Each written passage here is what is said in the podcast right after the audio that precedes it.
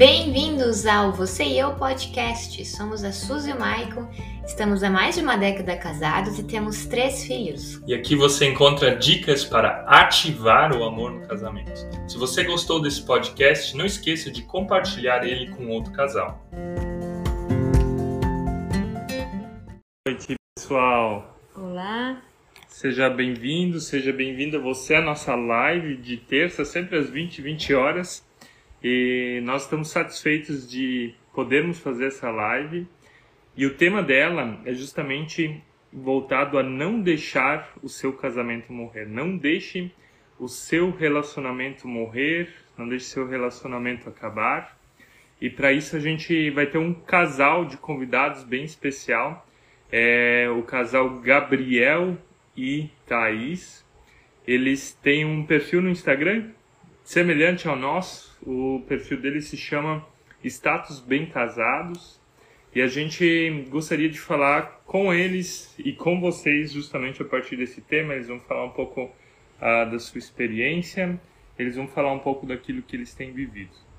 Agora vamos ver se eles já estão online, já estão online. Fazerem parte.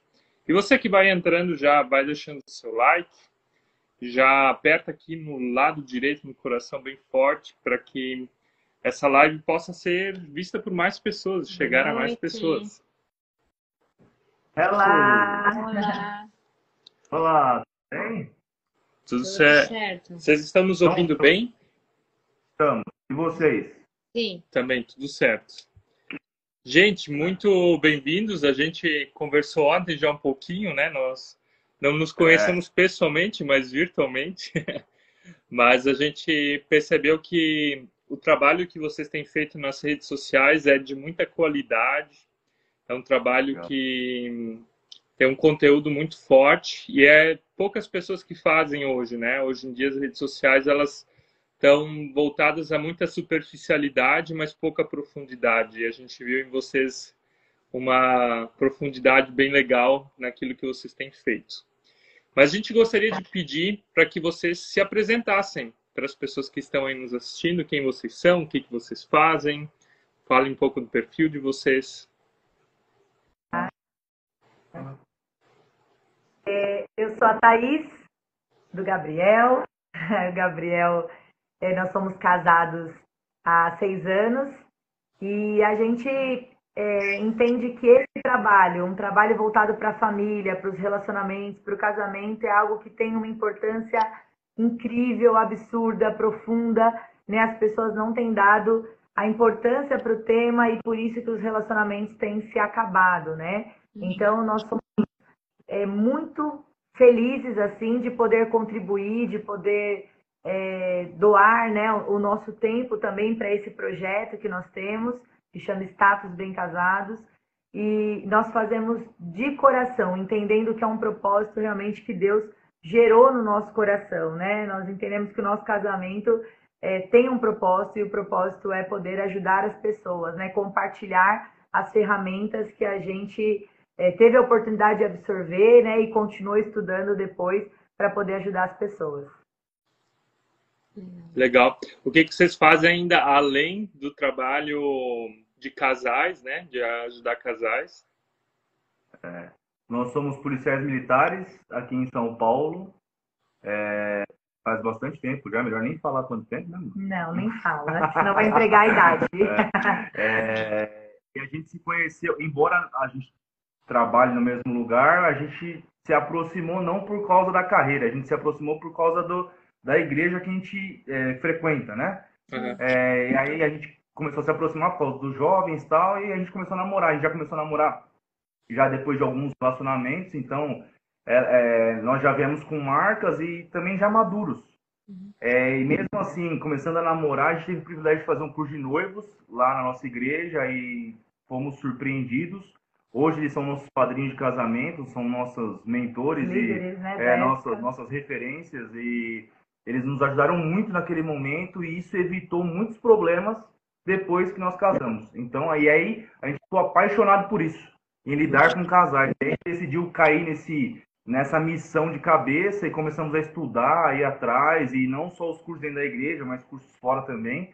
e tem sido muito bom, tem sido muito bom. É, a gente tem entendido assim que as pessoas elas erram por falta de referência e por falta de conhecimento, né? Então às vezes não tiveram o privilégio de vir ali de grandes exemplos, né, nas suas famílias, então elas acabam reproduzindo o lar desestruturado que tiveram é, e também por não conhecer, né, achar que as coisas são no automático também no relacionamento, acabam indo empurrando com a barriga, achando que as coisas vão acontecer naturalmente e enroscam no meio do caminho. Depois, para consertar, fica muito mais complexo, né? Do que se eles tivessem investido um pouquinho mais nessa área. Bem. Algo interessante que vocês falaram é que vocês fizeram um curso de casamento, né? Um curso de casamento justamente é o que poucas pessoas fazem. Elas vão procurar ajuda quando está tudo muito mal, quando está Quebrado. quebrado, né? E não antes de casar como vocês fizeram, né? Até teve alguém aqui perguntando ahn, entre você e Deus, paz, gente, quais cursos vocês recomendam para quem quer trabalhar com casais? Uma boa pergunta. A gente Na verdade, assim, é, quando a gente fala de casais, a gente fala de pessoas. Então, tudo que você puder estudar de primeiro de pessoas, porque assim, um casamento é um fruto de um relacionamento de duas pessoas. E aí, quando você, é, você se esforça e vai atrás de cursos para conhecer pessoas, o que são pessoas, então, qualquer curso envolvendo terapia, psicologia, filosofia, antropologia, são coisas que vão te dar subsídio para você conseguir lidar com pessoas. E aí depois, o relacionamento em si é, é, é a convivência entre essas duas pessoas, seja em conflito ou seja numa situação normal, real do dia a dia.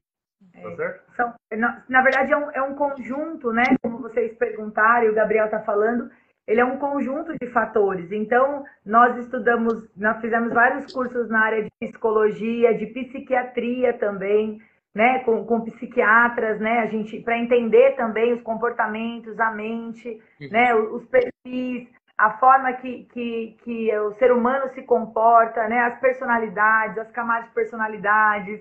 É, então, é, é bem complexo, mas são vários, várias searas. E o autoconhecimento é o primeiro ali que a gente precisa realmente para poder. Se você não conhece nem a si, como que você quer conhecer o seu esposo, né? Então, você tem que conhecer as suas fraquezas, seus pontos fortes, né? A, os momentos ali em que você consegue ser mais forte, mais frágil. E aí, a partir daí, a gente começa a construir né? um, um conhecimento que vai, vai agregar no seu relacionamento.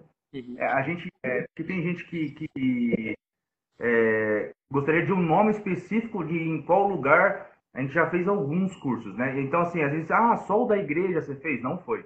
A gente foi buscar fora também da igreja coisas para trazer essa bagagem para nós. E a gente conseguir lidar com isso. E foi muito bom. Por isso que quando eu falei lá atrás que a gente decidiu cair de cabeça mesmo nesse assunto, a gente decidiu mesmo, para entender de fato e ajudar as pessoas, entendeu? Exatamente. E também tem a nossa caminhada, né, como casal, onde nós vamos também aprendendo coisas com a nossa experiência, né, não só o conhecimento técnico, mas a própria caminhada, né. Mas vamos Verdade. entrar, vamos entrar um pouco no nosso tema dessa noite, que é não deixe seu casamento morrer ou como não deixar o seu casamento morrer. Talvez vocês queiram compartilhar alguma crise que vocês dois passaram no casamento. É, Ficou pensando, é, né? É, interessante que assim, é, pode até soar como, sei lá, mas de, a gente, por ter feito esse curso de noivos antes e ter aprendido muita coisa antes, muitas ferramentas, a gente já teve vários conflitos no casamento, natural, mas quando a gente fala de crise, é algo muito profundo. Uhum. É algo muito sério, é algo muito né, pesado. pesado. Né? E a gente não passou por isso. Por quê? Como nós já prevenimos lá atrás com o curso e de fato a gente decidiu aprender com o curso, quando a gente foi para o casamento, quando surgia um conflito, a gente conseguia saber remediar, a gente conseguia saber lidar com ele. Então, quando surgiam os problemas, a gente conseguia saber tratá-los. E isso foi muito, de, muito tranquilo para nós. Uhum. Então, o casamento foi passando, já tivemos vários conflitos, porque é natural. É, duas pessoas que se unem com criações diferentes, quando decidem morar na mesma casa, é, veja bem, não sei quem tem irmão aqui que está acompanhando a live, não sei se vocês têm irmão, eu tenho irmãos. Nós crescemos na mesma casa, eu sou mais velho, mas meus irmãos vieram depois, mas nós crescemos na mesma casa, com a mesma criação, os mesmos pais, e a gente brigava direto, direto, com a mesma criação. Imagina você juntar com uma pessoa que não teve a mesma criação que você, não teve a mesma base que você, e de repente vocês estão no mesmo, mesmo teto. Vai dar ruim uma hora, vai ter conflito. o segredo não é, é como você brigar, o segredo é como você lidar com esses conflitos e saber sair deles da melhor maneira. É, é aí que está a chave da questão. É, a gente entende que os conflitos eles vão acontecer, né? E quando a gente fala de não ter é, passado por crise, não é porque é um, uma vida de comercial de não. margarina, né? É porque a gente aprendeu a lidar com as, a, os conflitos, né? Uhum. A lidar com o princípio, o princípio das crises. E eu acho que isso é muito importante. Se os casais conseguissem assimilar isso, eles evitariam muitos problemas. Então, uma coisa que a gente não faz, por exemplo, é ficar sem se falar. Uhum. Faz. A gente pode estar tá mascando freio, pode estar tá bravo, né? Pode estar tá totalmente ali contrariado, mas a gente sempre está dormindo na mesma cama, não fica um no sofá ou na cama, está sempre conversando. Tá, a gente então não potencializa o conflito. E acho que é por isso que são estratégias que a gente vem adotando que não permitem que a gente se aprofunde em algo ruim. A gente pode até durar alguns dias, né? Uma, uma coisa ou outra, talvez até algumas semanas para você assimilar algumas coisas mais pesadas, mas a gente não considera como crise porque a gente vai remediando e a gente vai trazendo e vai se doando, né? A ponto da gente não aprofundar isso. É interessante que até quando você começa a estudar um pouco mais, às vezes é uma fome, às vezes é um sono, às, é alguma coisa fisiológica e você não consegue identificar isso e você tá brigando com a pessoa. Sabe que não tá me tratando assim? É, aí você, não, calma aí. Acabou de chegar do trabalho, tá desde o meio-dia sem comer. É fome. E aí você, Mal, calma aí, vamos resolver então. Aí você come e resolveu o problema, entende? Seu problema é fome. É. Geralmente é comigo, viu, gente? Que acontece isso, que eu sou aqui que como mais. Ele já joga um chocolate e fica tudo resolvido já. Mas é bem isso, é, é sabendo já o que virá, né? Tu se informando, ou por meio do conhecimento, lendo livros, fazendo curso, a gente já consegue prever, de certa forma, o que vai vir, né? E muitos casais, é que nem vocês falaram antes, acham que quando se casam é tudo no automático e que o que aconteceu com os outros não vai acontecer comigo, né? É, algo que, que vocês também falaram que eu acho que é bem importante, que às vezes nem é a questão relacional, né? Vocês falaram a questão da fome. As nossas duas últimas semanas, elas foram bem pesadas para nós. Nós tínhamos sintomas de Covid, apesar do teste ter sido negativo, mas nossos filhos estavam estavam maus, a Suzy estava bem mal na semana passada. Então tudo isso afeta o relacionamento, mas não é porque nós não estamos nos entendendo como casal, mas alguém está doente, os filhos estão doentes, tudo isso afeta o nosso sistema familiar de alguma forma, né? Então são crises que às vezes a gente talvez nem dá para definir como crise, talvez é um momento difícil pelo qual a gente esteja passando, né? Mas, dando, dando um passo além, quais são para vocês crises que vocês geralmente escutam dos casais que estão aí pedindo ajuda, onde vocês estão respondendo directs, onde vocês respondem caixas de perguntas, né? A galera que vocês têm ajudado aí. O que, que vocês têm percebido assim que está sendo, que está pegando assim para a maioria dos casais? É, a gente tem visto, é, de uma forma geral no mundo, né, a questão do adultério, né, da traição, dessa falta de estabilidade, né, desse egoísmo é, que é inerente do, do ser humano, mas que tem refletido diretamente assim no, nos casamentos. Então, muita falta de respeito, muita falta de postura, né, daqueles que são comprometidos. Então, a gente vê as pessoas dando liberdade e, e criando situações em que elas se colocam em xeque, né? E aí, para acontecer alguma coisa, é um minuto. Então, a gente vê muitas pessoas, é, muitos casamentos marcados pelo adultério, pela traição, né? Alguns sobrevivem, né? Eles, a, as pessoas per, se perdoam, eles é, né, levantam ali uma bandeira do relacionamento e permanecem, mas as marcas ficam, né, profundas.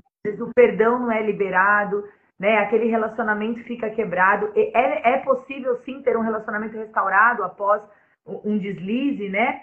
Mas nós estamos vendo que isso é é, tem sido cada vez mais comum, né? E creio que isso é uma da, das principais questões. Tem algumas outras também, né? Amor? É, a gente fala bastante de situação financeira, é uma das partes que tem bastante os casais e acaba, consequentemente, acarretando outros problemas, né?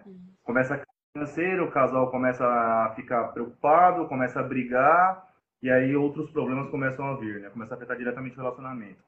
É, é, outro ponto, aí a gente linka... falar sobre a crise financeira claro, ainda? Né? Só uma questão da crise financeira, porque não necessariamente é a questão do, da, de não estar entrando dinheiro, do casal estar tá desempregado. A crise financeira, às vezes, é a falta de diálogo também nas finanças, né? Uhum. Porque um gasta mais sem poder, né? O outro, ou às vezes o outro, né? É, eles não se conversam sobre. A gente vê casais que não sabem quanto um ganha, o outro ganha, uhum. né? Ah, um paga uma conta, outro paga outra e cada um faz o que quer com o seu dinheiro, mas na verdade o orçamento ele tem que ser único. Então, essas faltas de princípios financeiros no casal geram crises, né? Geram marcas e isso se, se desenrola ali, acaba virando realmente uma crise no relacionamento. Então, não só necessariamente a, a questão da falta do dinheiro, né? Eu queria só esclarecer. É, e aí, com é, bastante relacionado com a parte de traição, adultério, a gente vê uma ligação muito forte com a pornografia, com a parte uhum. sexual. É, a pornografia, o mercado erótico, ele tem crescido exponencialmente, é, mundialmente falando de uma maneira assustadora. Por conta do, da internet, por conta até da pandemia que acabou confinando as pessoas nas suas casas e com acesso o dia inteiro na internet ali, o consumo de, de, de conteúdos pornográficos aumentou substancialmente. E, e isso acabou trazendo problemas para o casamento, porque muitos casais, as pessoas se envolvem com aquilo, começam a viver essa falsa realidade, uhum. tornam aquilo suas verdades, e aí, por vezes, se autossatisfazem com masturbação, com uma série de coisas. E aí, quando quer, vai ter intimidade no seu casamento, não tem a menor vontade. Uhum. E aí começam os problemas sexuais, começam os problemas de intimidade, começam os problemas de irritabilidade. E aí isso começa a ser um problema atrás do outro. E aí as crises começam a vir muito forte. Aí começa a traição. E aí quando a gente começa a aprofundar, a aprofundar nesse assunto, é um assunto que quando você vai ver o, o fim desse caminho, ele é, é, é, é perturbador de imaginar. Entende? Então, às vezes, um filme, a pessoa fala assim, oh, mas só um filminho de vez em quando. É justamente esse filminho, já foi comprovado cientificamente, que a pornografia ela vicia tanto quanto a cocaína. Uhum. É, quimicamente falando, na, na, parte, na parte cerebral, ela vicia tanto quanto a cocaína. Uhum. Então, para você ver a seriedade que isso tem. E as pessoas, ah, mas é só um videozinho. Acontece que você começa um videozinho aqui, dois da manhã, três, na hora que você vê, você está imerso até o pescoço nisso. Uhum. E aí já. Essa criativa, é, comparação, e aí, né? Isso, aí aguça a sua comparação, você quer ter a mesma performance do que você assiste, deseja a, que a sua mulher seja igual às mulheres que você tem. Então é, é, é, é devastador para uma relação. E a pornografia é, é um pecado muito oculto.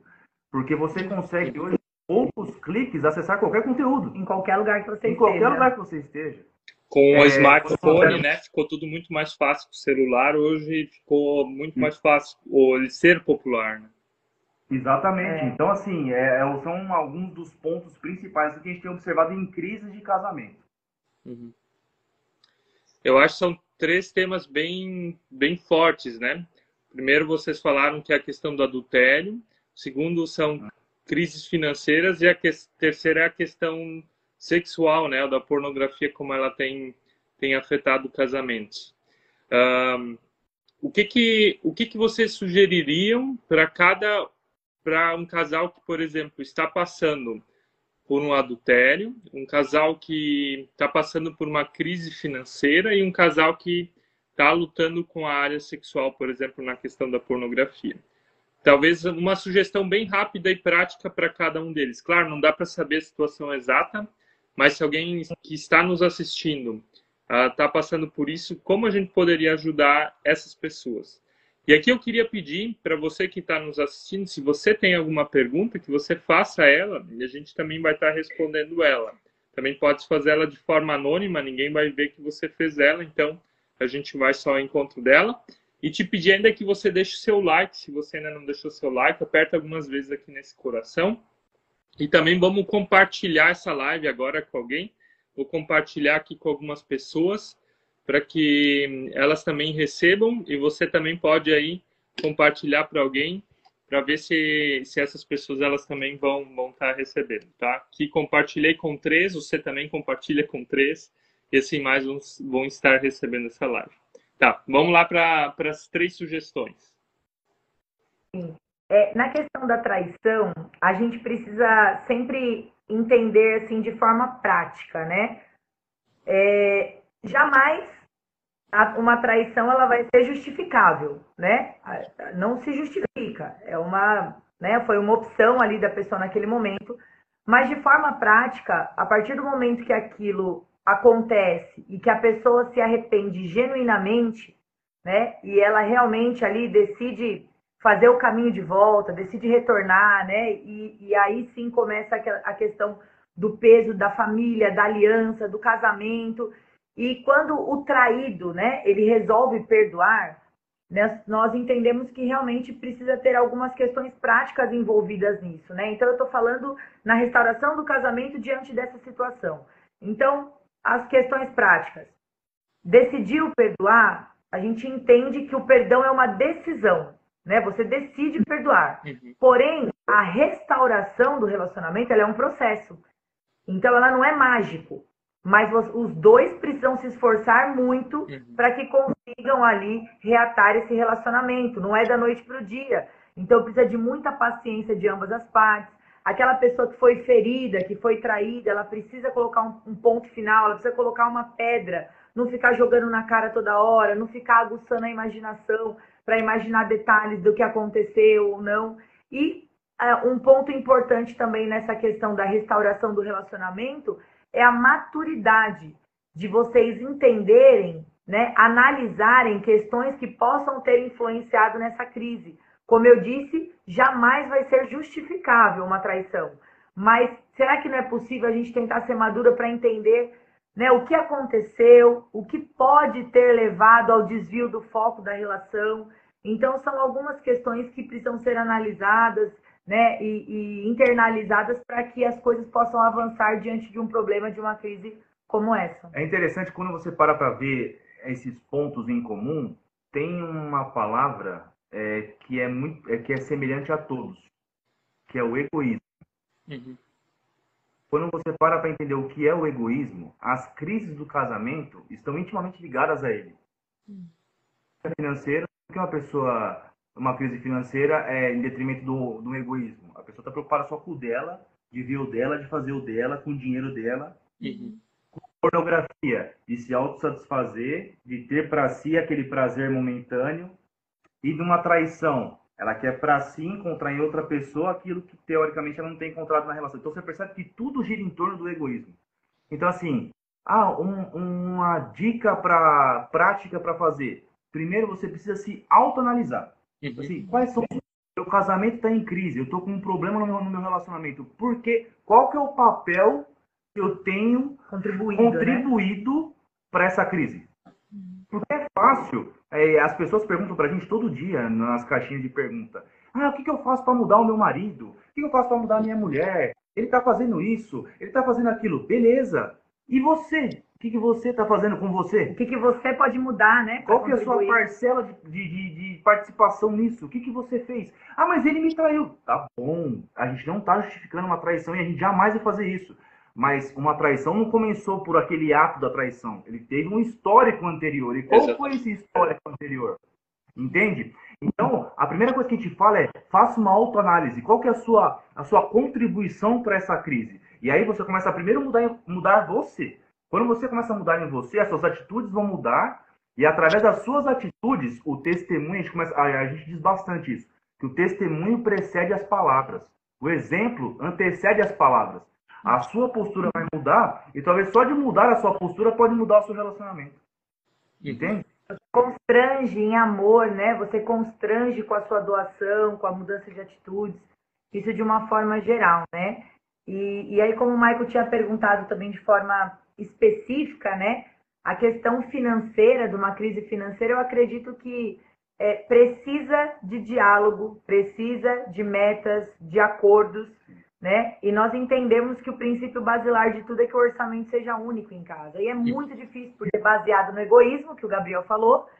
A pessoa, se ela ganha mais, ela não quer dividir, ela não quer juntar. Se ela já ela casou, uma pessoa cheia de dívida e a outra com dinheiro investido, ela quer juntar. Ela não consegue entender que aquilo ali é patrimônio da família, uhum. né? Então ela quer continuar mantendo as coisas separadas, como existe até, né? É, a questão de casamentos em que as pessoas falam, não, casamos, mas o que é meu é meu, o que é seu é seu, né?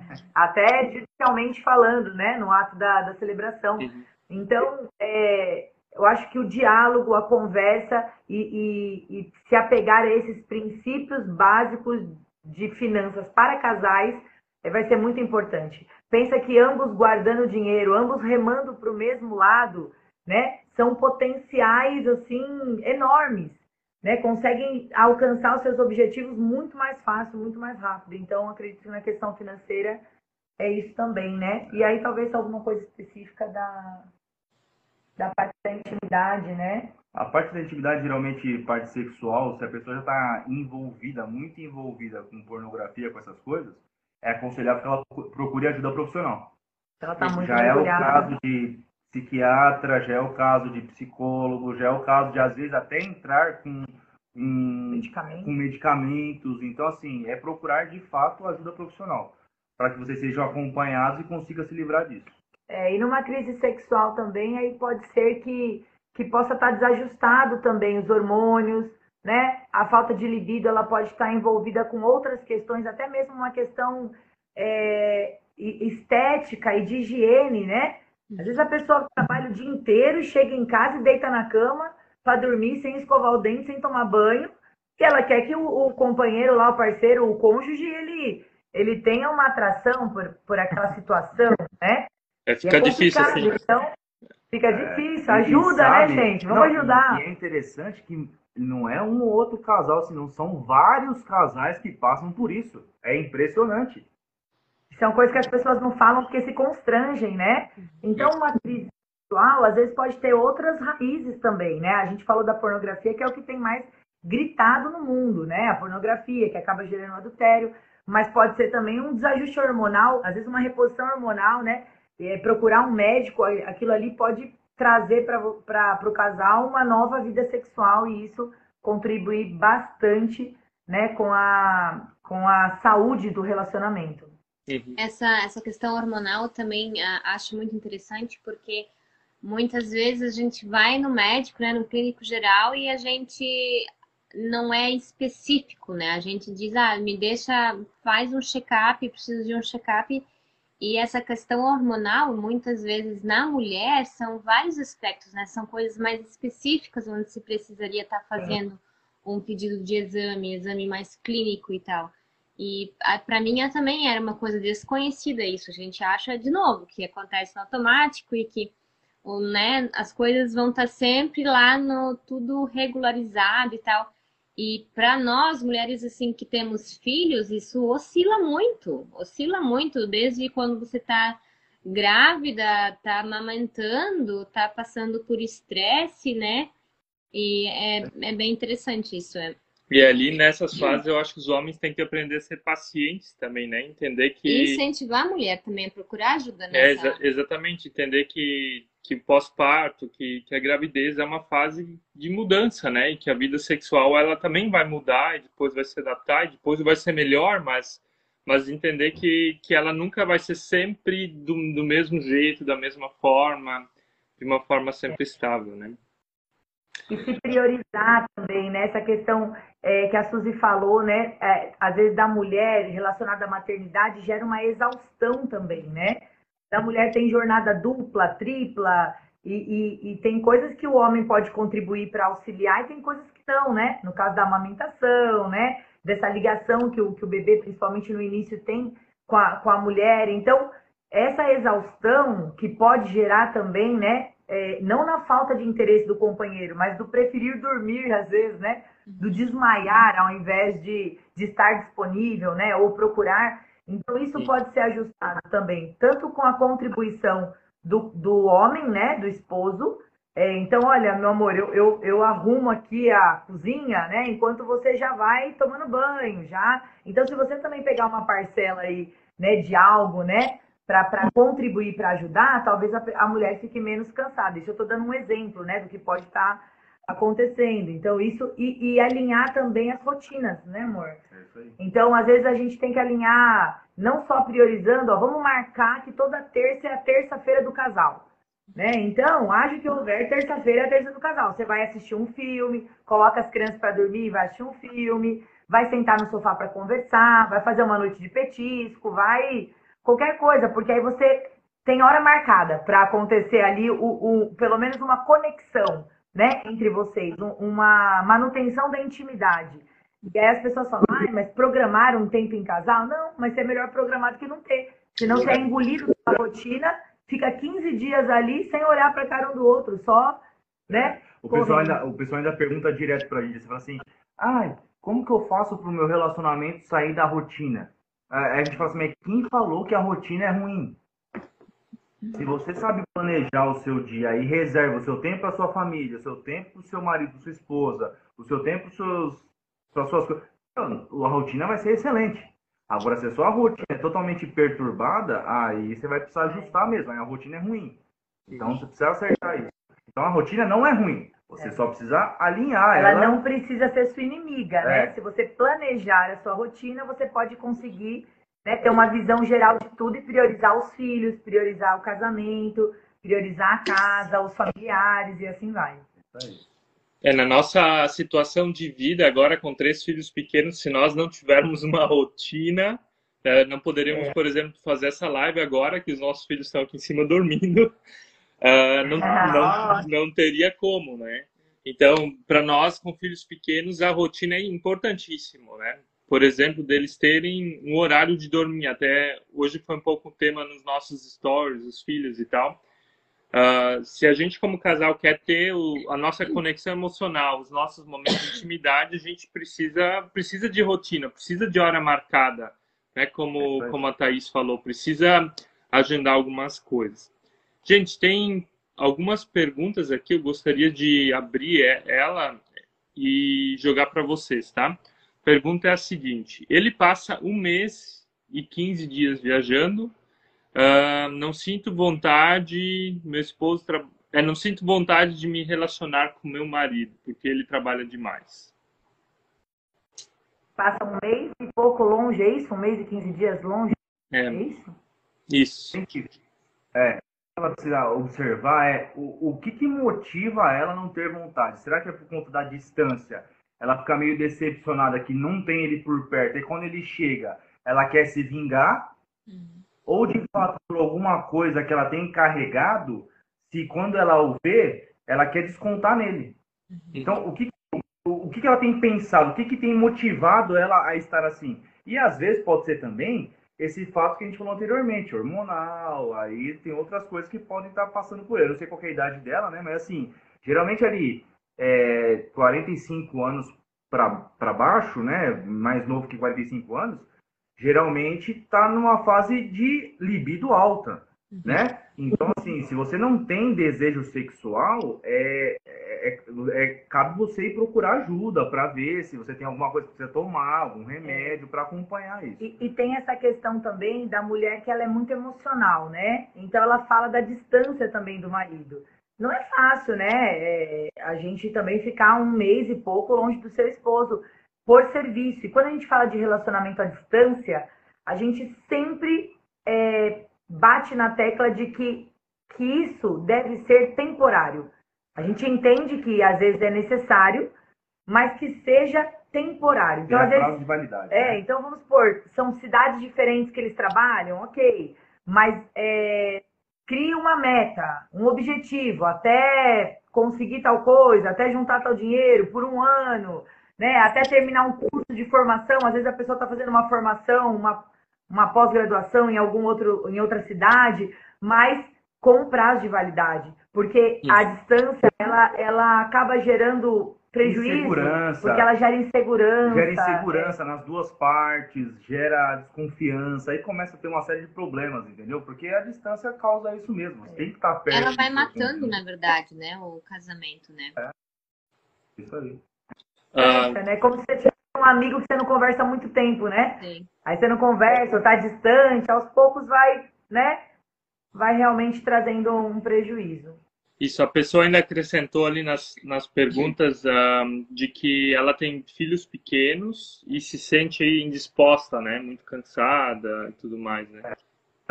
Aí ela, é, ela né? deve se sentir sobrecarregada, porque de fato sobrecarrega a criação sozinha dos filhos, porque o marido está longe.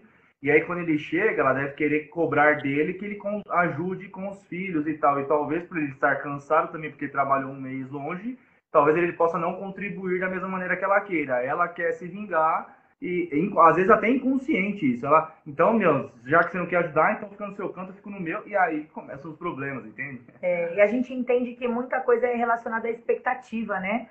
A frustração, a nossa frustração, ela é do tamanho da expectativa. Talvez o esposo tenha gerado uma expectativa de após um mês longe, quando chegar, ser paparicado, Uhum. ser servido, massaginha no pé, né? Ele tá pensando isso. Chegou, ela lá com as duas crianças no colo, você tem que ajudar, ficou um mês longe, no bem bom, né? E a pessoa, ela entende que o, que ela tá fazendo é importante, que é trazer a provisão, né, para casa. E, a, e quem tá em casa, que é a esposa, é exausta, porque toma conta da casa das crianças sozinha, tem uma outra expectativa, achando que ele vai chegar com um buquê de rosa, vai ajudar pra caramba.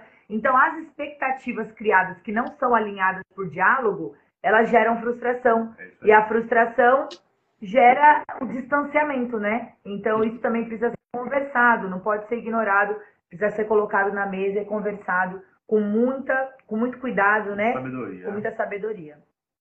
É, ela ainda especificou que, que, é, ah, que ele trabalha na, no exército, eu diria, Ele né? no alto mar, né? Marítimo e na tal. né? Marinha, é. É.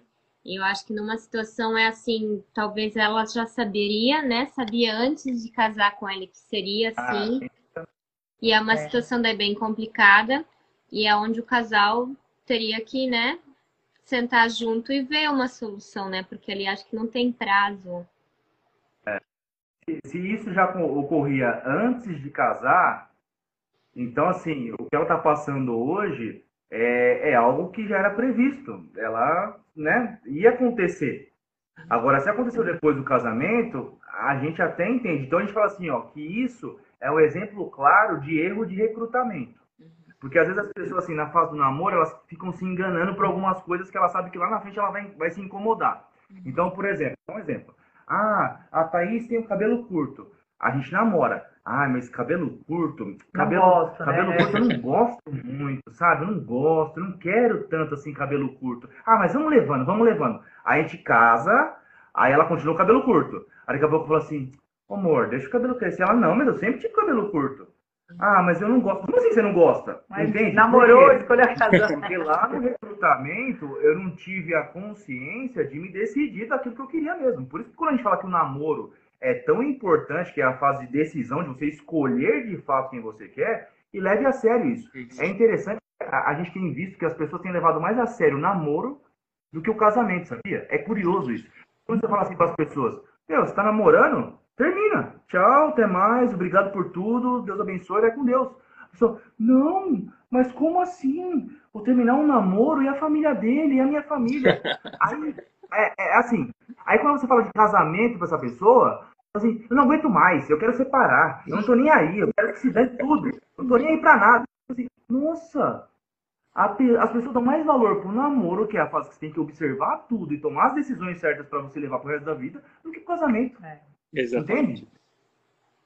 É nunca casar pelas motivações erradas, né? Por pena, pena da família, por querer Se dá fugir, bem com a sogra. querer se dar, se dar bem com a sogra, querer fugir de alguma coisa, né? Ter, quando tem, quando você Carência. tem é carência, quando você tem esse sentimento, esse sentimento de, de que tem uma pedrinha no sapato, de tirar ela, né? Isso é, é fundamental. Mas eu acho que foi legal o apanhado que a gente fez ali. E agora a gente vai assim para as perguntas finais da nossa live. Se você ainda tem alguma pergunta, pode fazer ela e, se for possível, a gente também vai estar respondendo, né? O que tem ajudado vocês a acreditar no casamento? A gente fala muito do valor da aliança, né? É, as pessoas não entendem o que é o casamento, né? Então, talvez conhecer o que é o casamento e conhecer o valor da aliança, né? O que é aliança, o realmente aqueles votos que a gente faz, né? Você entender e você acreditar naquilo que você disse lá atrás, eu acho que isso é, é muito importante, né? É, é estar, estar do lado, entender que é um compromisso que você fez na horizontal no sentido de falar assim é, ao lado dos homens, né? Pela lei dos homens e na vertical, um compromisso que você fez diante de Deus, né? De você estar decidindo passar o resto da sua vida com, com alguém. Então, acho que entender a aliança, entender o verdadeiro significado do casamento e o propósito, é, isso nos deixa no foco de acreditar no que de fato é o casamento, né? É, a, a importância. A, o, o que é o amor? Né? E quando a gente fala para para entender o que é o amor, ser é o amor. Deus é amor. Uhum. E o que ele faz? Ele, ele se doa pelos seus filhos, tanto é que ele deu o seu único filho. Uhum. E quando você entende o que é o amor, você entende que a responsabilidade de um casamento é se doar, amar, fazer aquilo. A minha responsabilidade é contribuir diretamente para a salvação da Thaís. Uhum. Eu preciso fazer com que eu contribua e ela seja uma pessoa melhor e contribua para a salvação dela. Assim como ela fez comigo. E quando isso se torna de ambos os lados, isso é o casamento. E, e, assim, você fala de do que faz a gente acreditar nisso ainda, né? E nós acreditamos realmente que as pessoas não têm conhecimento, não entenderam o que elas estão fazendo dentro de um casamento. Ó, a gente tem, a gente tem algumas pessoas que estão aí assistindo a live. Quantas pessoas já se envolveram em relacionamento ou já estudaram sobre, por exemplo, relacionamento, criação de filhos? Quem já estudou de fato sobre isso? Escreve aí pra gente, sim, sim ou já não. Já fez não. algum curso, já leu um livro, né? Busca esse material na internet porque, tempo. É, porque é interessante a gente falar isso, porque a maioria das pessoas não estudam sobre isso. Uhum. Então, como a gente não estuda, a gente não adquire conhecimento, a gente não sabe. E aí a gente leva o que para nossa vida? Aquilo que a gente viu os nossos pais fazendo com a gente. Só que os nossos pais também não estudaram, não aprenderam. Exatamente. Eles estão replicando aquilo que eles aprenderam dos pais deles. Então, de gerações em gerações, a gente vem replicando, às vezes, um erro. Trazendo um vício emocional, né? Trazendo. Entende? Então, quando a gente para para estudar sobre isso, a gente vê o que é o casamento, o que é o amor, o que é um relacionamento, e para de ficar reproduzindo para as próximas gerações erros que às vezes a nossa família carrega há anos. Sim. É.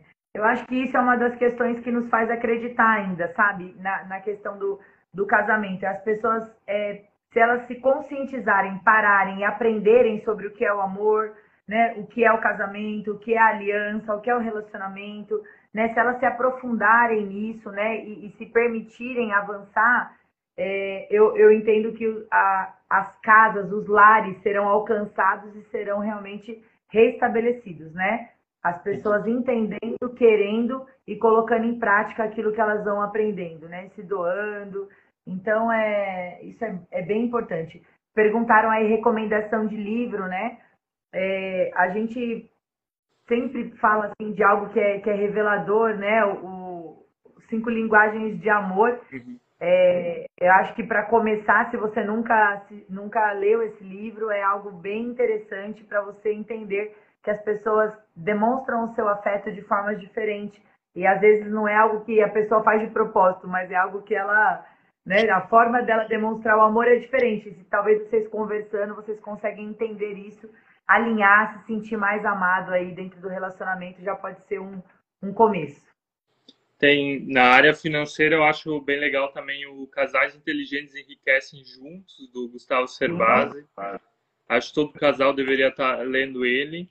E tem um sobre intimidade, que também é legal, se chama Entre Lençóis, do Kevin Lehman. Ele fala sobre, sobre sexualidade, né? E a gente vai recomendar o nosso também, né? Ele só está em formato e-book. É. é a Ative o Amor no Casamento. Você pode encontrar lá no nosso link da bio. A gente escreveu ele em formato e-book. Provavelmente agora em março vai sair também em formato físico. E a ideia do livro é, em 28 dias, entrar em temas básicos do casamento, né? Então, todo dia tem um tema onde o casal também vai conversar sobre isso. Tem tarefas, tem exercícios e coisas desse tipo, né? Mas o fundamental é justamente isso. É romper com aquilo que a gente aprendeu, que vocês falaram antes, né? Eu queria usar aqui a história do, dos patriarcas na Bíblia. Abraão era mentiroso. Isaac se tornou mentiroso. Jacó, os, os três se tornaram mentirosos. Mas o José foi lá e rompeu com esse ciclo de, de mentira, né? Ele deu um novo rumo para a história e ali então um novo rumo para o povo de Deus, né, na Bíblia. E na verdade é isso também que a gente tem que fazer no casamento. A gente tem que romper os hábitos negativos dos nossos pais, a cultura negativa que às vezes a gente carrega para dentro do nosso casamento, as emoções, a espiritualidade e dar esse novo rumo com conhecimento, com aprendizado, né?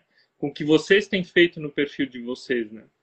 E aí eu acho que também tem a ver com o tipo de pessoa que a gente às vezes segue nas redes sociais, né? Tem tanta gente ruim então começa a seguir gente boa, começa a seguir pessoas que vão fazer diferença, como o perfil de vocês.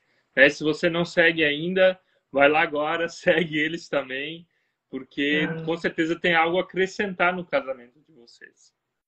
Gente, queríamos perguntar assim ainda para irmos para o final. Quais são dicas práticas, coisas assim do dia a dia que a gente pode fazer para o nosso casamento não morrer? Se você tem os sentimentos ou alguém está lá com o sentimento, poxa, o casamento está esfriando, está morrendo. O que, que são coisinhas que a gente pode estar tá fazendo para dar aquela aquecida?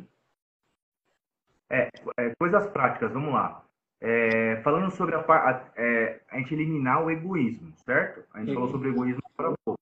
Então, primeiro você precisa fazer as coisas sem esperar nada em troca, que isso pode acontecer. A mudança de atitude começa por você, a gente já falou sobre isso. Legal. Então, assim, você começa a fazer primeiros sinais, poucos sinais, pequenas, pequenas atitudes que já vão começar a surtir muitos efeitos. Então, um beijo na hora de sair, um bilhetinho às vezes no, no meio de um livro ou em cima da mesa na hora de sair que a pessoa vai ver, um chocolatinho. Hoje é dia das mulheres, então mulheres, feliz dia das mulheres, né, a todos. Hoje, eu dei uma rosa simples para a Thaís, uma rosa Fez simples, uma surpresa. um bombom. Eu digo, tô falando para os homens especificamente, né, agora. É, coisas simples, não precisam de valor, mas as mulheres precisam ser lembradas. Uhum. E os homens, vamos lá, mulheres, agora de vocês. Os homens, eles precisam se sentir amados. Como que o homem se sente amado? Respeitado também, é, né? É, ele precisa sentir acarinhado, ele precisa sentir, ele chega na casa dele, é, ele recebe um carinho, recebe um beijo, recebe um, um, um afago. O homem precisa disso se sentir cuidado também, né? É. Ferido. Então, né? assim, pequenas atitudes. As pessoas às vezes ficam criando um monte de obstáculos. Ah, o que eu posso fazer? São coisas simples. E com o passar do tempo, você vai distribuindo aquele amor e daqui a pouco você vai ver que a pessoa ela começa a se sentir constrangida e começa a retribuir aquilo. E já era. Aconteceu. Aconteceu. É. Eu entendo que dois pilares também são extremamente importantes para serem, para chamarem a nossa atenção e não deixar o relacionamento morrer, que é o diálogo e o sexo no relacionamento, né? É, o sexo não só pelo ato em si, mas pelo que ele representa, né? Ele representa a intimidade, a manutenção da intimidade, a conexão com o casal, né? O momento ali realmente mais íntimo, né?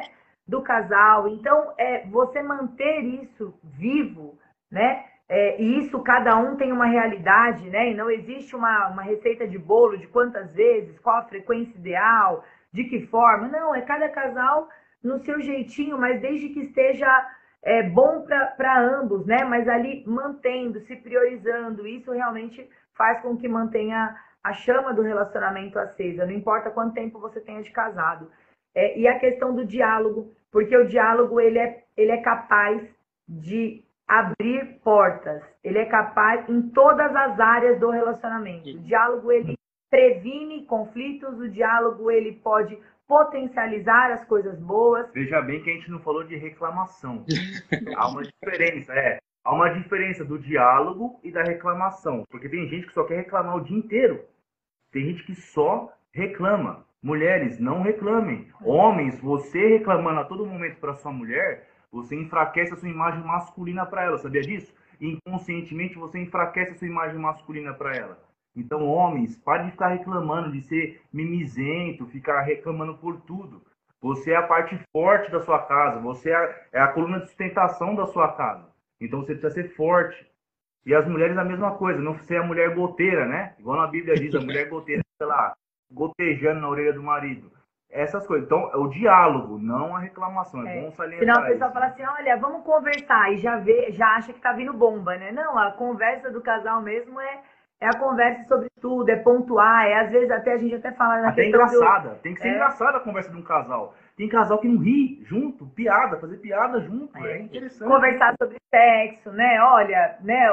O que gosta, o que não gosta. Então são coisas que a gente se bloqueia às vezes, mas é o é o diálogo que vai abrir portas. Então, diálogo, sexo e essas pequenas atitudes, né? Que é o beijo na boca, é o andar de mão dada, é dar um beijo quando acorda, é dar um beijo de boa noite, é tentar alinhar as rotinas, né? Se for possível, alinhar as rotinas, levantar junto e deitar mais ou menos no mesmo horário para ter aquele tempinho é, entre o casal, colocar as crianças para dormir mais cedo, importante também, né? Como a Suzy falou, né? De ter a rotina, de ter a disciplina também com os filhos, que isso vai gerar frutos também no relacionamento. E é isso. Uhum. Eu achei legal que, que uh, vocês falaram da questão de que casal tem que conversar sobre sexo, né? Que o sexo também faz parte do diálogo. Os casais querem fazer sexo, as pessoas querem fazer sexo, mas elas não têm coragem de conversar com a outra pessoa, né? Elas tiram a roupa uma na frente da outra, querem experimentar coisas mirabolantes, mas elas não têm coragem de falar com a outra pessoa, né?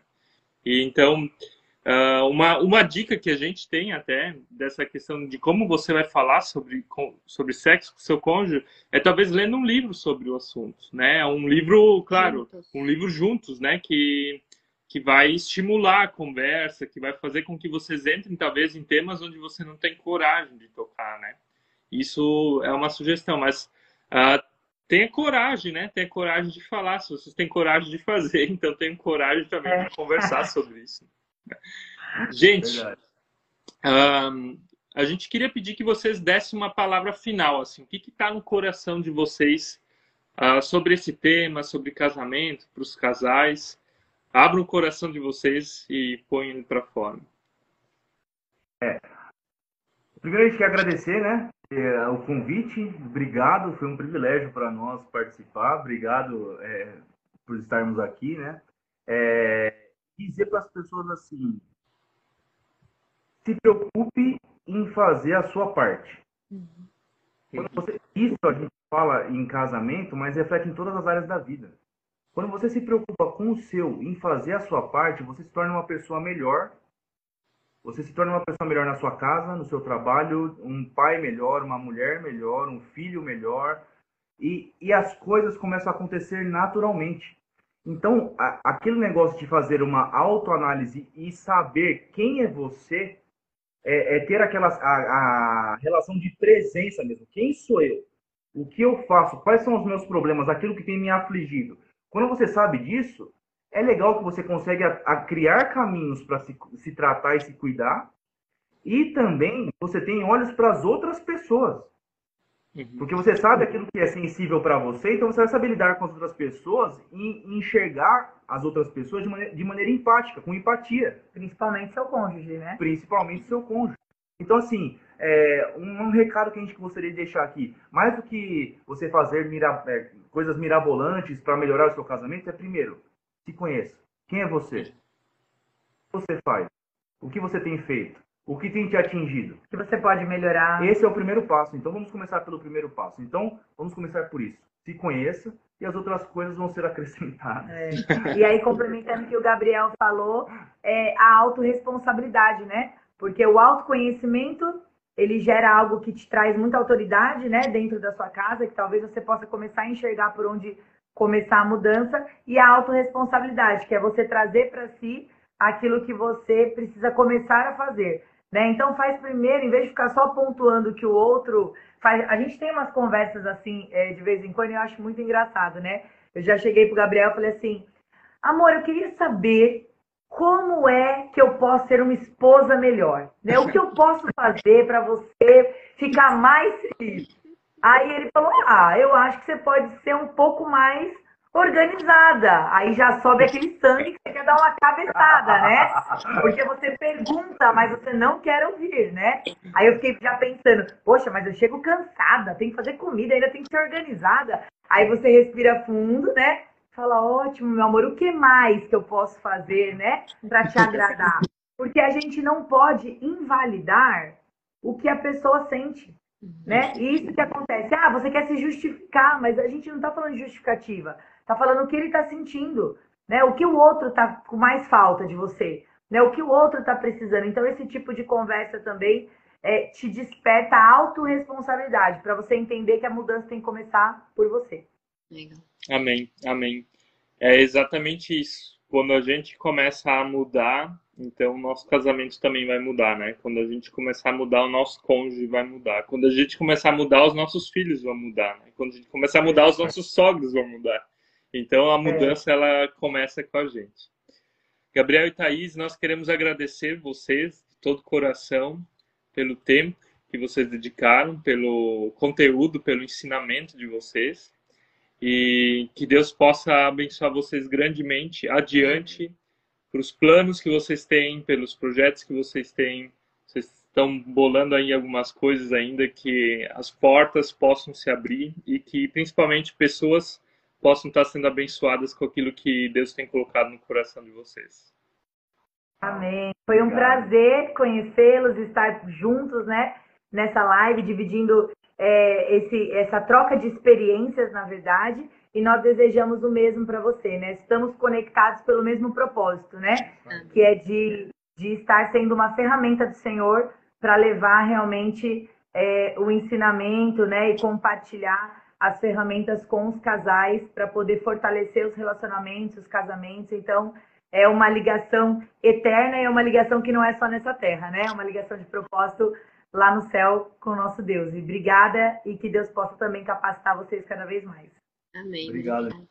Amém. E obrigado a você que nos acompanhou até agora. Se essa live foi importante, compartilha ela com alguém, compartilha com teu marido, com a tua esposa, com algum grupo de WhatsApp que você está lá e que você sabe que vai abençoar aquelas pessoas.